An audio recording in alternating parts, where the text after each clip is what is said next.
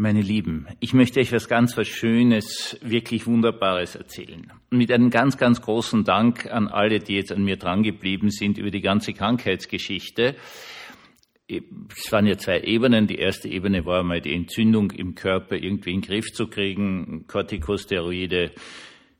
Rührt sich keine Entzündung mehr. Und heute war ich also zum ersten Mal ziemlich lange beim Lungenfacharzt und das waren also alle möglichen Untersuchungen, die es überhaupt gegeben hat, weil eben die Schlussdiagnose eine atypische Lungenentzündung war und ganz viele Untersuchungen und so weiter und so fort. Und ich darf euch sagen, es hat ja zu der atypischen Lungenentzündung noch ein ganz, ganz böses Wort gegeben, das einen extrem großen Bereich umfasst. Äh, das fängt an mit einer ganz leichten Einschränkung, vielleicht sogar nicht einmal merkbar, bis hin zu mit Sicherheit sind sie in längstens eineinhalb Jahren tot. Und das ist die progressive Form. Und das Schöne ist, ähm, das, ich möchte diese große Freude einfach mit euch teilen, war eben dann die Aussage, naja, die progressive Form können wir de facto mit hundertprozentiger Wahrscheinlichkeit ausschließen. Äh, sie kriegen jetzt Novos Normal, äh, Cortison, aber diesmal zum Einatmen. Und wir sehen einander in drei Monaten wieder. Da muss man jetzt sagen, das werden Sie für den Rest Ihres Lebens bitte tun, in alle drei Monate zum Lungenfacharzt gehen, weil das muss man jetzt schon unter Kontrolle halten. Aber es besteht eine sehr gute Chance, dass Sie in wahrscheinlich drei Monaten es Ihnen noch einmal viel besser gehen wird. An dieser Stelle nochmal meinen Dank. Ja, ich bin noch reduziert, was das Coole ist. Seit vielleicht zwei, drei Tagen fallen mir wieder Namen ein. Also mir sind ganz viele Dinge einfach nicht eingefallen und ich hatte natürlich auch große Erschöpfungsphasen. Das ist jetzt klar. Ähm, aber ich sehe also Licht am Ende des Tunnels und das ist schon was ganz was Tolles. Äh, es ist ganz einfach so, ich weiß eh, wo ich hinkomme und insofern wird es auch nicht besonders schwierig, wenn ich jetzt stirb und das kannst du sowieso nie ausschließen, machst nur über die Straße und gehen besoffener fährt über den Haufen, patsch, bumm, tot. Äh, also das schreckt mich nicht, aber ich muss es nicht ganz bald haben. Ich sage es jetzt einmal ganz ehrlich, wie es ist und die heutige Auskunft war doch eine sehr, sehr, sehr, sehr positive. An dieser Stelle mein tiefstes Mitgefühl an alle, die jetzt zuhören und die nicht so eine positive Antwort haben und irgendwelche progressiven Erkrankungen haben, wo es wissen, dass nimmer mehr so lang hier gehen wird. Mein totales Mitgefühl ist bei euch, weil ich das jetzt irgendwie schon miterlebt habe, zumindestens die Bedrohung miterlebt habe. Und ich finde es immer wieder so faszinierend, wie viele Leute es gibt, die richtig, richtig krank sind und die wissen, dass das alles nicht so lange dauern wird mehr. Und die trotzdem mit voller Energie leben. Also gerade in diesem Kontext drinnen nicht verzweifeln, sondern sagen, okay, jeder Tag ist ein Geschenk.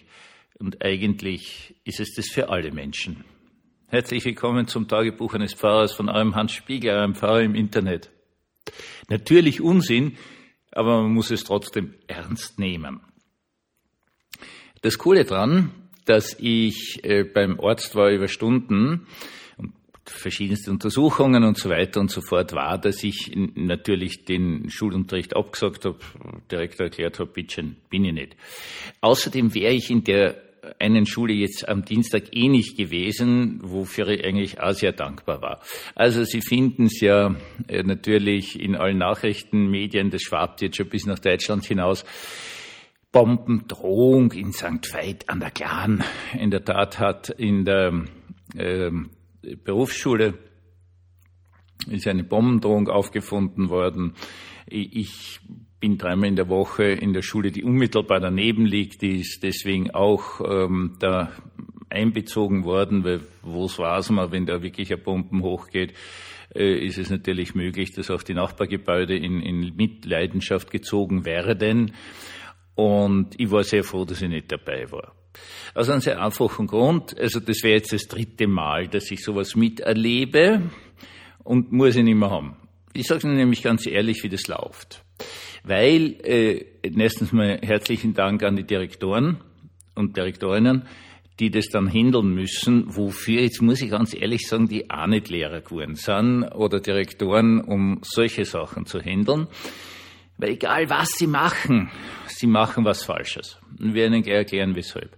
Also die ersten beiden Male hat sich dann natürlich herausgestellt, dass es äh, eine leere Drohung war, dass es ein Schüler war, der eine Prüfung, Schularbeit, sonst was vor sich hatte und so eine Panik vor der Prüfungssituation hatte, dass sie glaubt haben, sie drücken sich mit diesem genialen Einfall. In Wirklichkeit funktioniert es dann so, dass natürlich die, die, Polizei verständigt wird, die nehmen dann gleich ihre, die richtigen, die Hortentypen mit. In Österreich heißt das Sondereinsatzkommando Cobra. Also das sind dann die, die so voll militärisch daherkommen mit Stahlhelm und schusssicherer Weste und überhaupt so ein Militärquandel und vor allen Dingen äh, Sturmgewehr in der Hand haben. Da ist nichts mehr mit dem freundlichen Polizisten auf der Straße, sondern das sind dann, da geht's dann zu. Und was dann passiert ist, es wissen eh alle, dass das ein Blödsinn ist. Ja, weiß jeder, das ist ein Schüler, der sich vor einer Prüfung drücken will, weil es immer so ist, aber du musst es ernst nehmen. Und dieses Ernstnehmen ist jetzt eine ganz, ganz, ganz blöde Situation. Weil was du machst, machst du falsch. Ich erkläre Ihnen das. Also einmal habe ich das ja miterlebt, da steht er dann, das ist das ganze Haus voll mit diesen, diesen Sondereinsatzkräften, die stehen auf den Gängen und lassen niemanden aus den Klassen raus. Das war keine Bombendrohung, sondern eine, eine, eine Schussdrohung. Ist logisch, du lässt die Schüler hinter der hoffentlich verschlossenen Tür, weil das der sicherste Ort ist. Ist klar. Ja, es war ein Schüler, der sich für eine Schularbeit drücken wollte. Wie gesagt, es weiß jeder, nichtsdestotrotz musst du das machen. Du hast jetzt die Situation, dass sie das natürlich dann umspricht und, und Durchsage und so weiter und so fort, Türen sind zu verschließen, bla bla bla. Und ähm, in dem Moment müssen alle aufs Klo. Du sitzt dann zwei, drei Stunden mit den Schülern in der Klasse drinnen hinter der verschlossenen Tür und es darf keiner aufs Klo, weil überhaupt keiner hinaus darf. Das ist ja klar. Nicht gemütlich. Nicht gemütlich, aber in dem Fall sicher die beste Reaktion. Nicht? Also das soll sich doch lieber jemand von mir aus anmachen, bevor er erschossen wird. Also klar. Ne? Bei der Bombendrohung ist es noch viel blöder. Weil dann weißt du endgültig nicht mehr, was du tun sollst. Sollst du jetzt die ganzen Schüler rausholen, was in der betroffenen Schule, soweit ich jetzt gehört habe, auch passiert ist, no, na, ist klar. Und du gehst jetzt in immer ein riesiges Risiko ein, wo es ist, wenn du einen richtig besen Menschen hast, der Bombendrohung gemacht und jetzt irgendwo in der Nähe ist mit einem Quer, nur drauf wart, bis sich die Schüler am Parkplatz, es ist immer der Parkplatz, äh, versammeln. Das wie bei der Feuerübung, du musst ja dann nachzählen und im Klassenbuch nachschauen, sind wirklich alle da oder hast auf einen vergessen oder ist der in seiner Panik, was weiß ich, wo hingerannt äh, und dann auf die versammelten Schüler schießt. Das ist natürlich eine reale Situation, das ist leider schon mehrfach vorgekommen gerade in den USA natürlich. Und der Breivik äh, hat ja das auch ganz genial gemacht, ein paar Bomben, also richtige Bomben, Sprengkörper zu zünden in der Innenstadt, damit die ganze Polizei dorthin ist. Und er hat dann auf dieser Ferieninsel Uttala, oder wie man das ja immer ausspricht, unglaublich viel Leid umgebracht mit einem Quer. Das heißt, das ist einfach so zum Kotzen, so eine Situation. Das möchte ich jetzt auf, ich es bitte, das ist einfach so, ja. Du weißt nicht, was du tun sollst, du hast anvertraute Schüler, junge Menschen.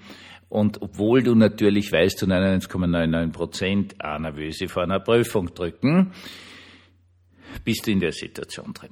Und das ist das, worauf ich hinaus will. Die Leute, den Leuten ist einfach nicht bewusst, was das noch sich zieht. Sie sehen nur ihr unmittelbares, wie gesagt, die ersten beiden Male war das also sich vor einer Prüfung drücken. Und sie verstehen nicht, was das für andere Leute noch sich zieht. Das wirklich voll coole finde ich persönlich am Christentum ist nicht nur die Tatsache, dass wir auch keine Leiter schießen, bei Christen sehr, sehr selten, und schon gar keine Bombendrohungen machen oder gar echte Bomben in Schulen machen und so weiter und so fort. Es ist natürlich alles ein Blödsinn, das tun wir einfach nicht, sondern was das wirklich voll coole am, am vertieften Christentum ist, wir denken, was zieht es nach sich? Was zieht es für andere Menschen nach sich? Und das, meine Lieben, das finde ich das wirklich Coolste irgendwie im Christentum, dass man diese Bedächtigkeit bekommt, also dieses Nachdenken, was ziehen meine Handlungen nach sich? Es wird uns nicht immer gelingen und wir bauen oft genug Blödsinn. Aber, und das muss man jetzt einmal festhalten, die wirklich argen Dinge tun wir eigentlich nicht. Wir machen sie nicht. Wir tun sie einfach nicht. Das geht nicht. Das tut man nicht. Das kommt uns gar nicht in den Sinn. Und das, das ist doch wirklich ein gigantisches Geschenk Gottes. Es würde keiner von uns so etwas machen. Und deswegen, sage ich ganz ehrlich, bin ich gern Christ.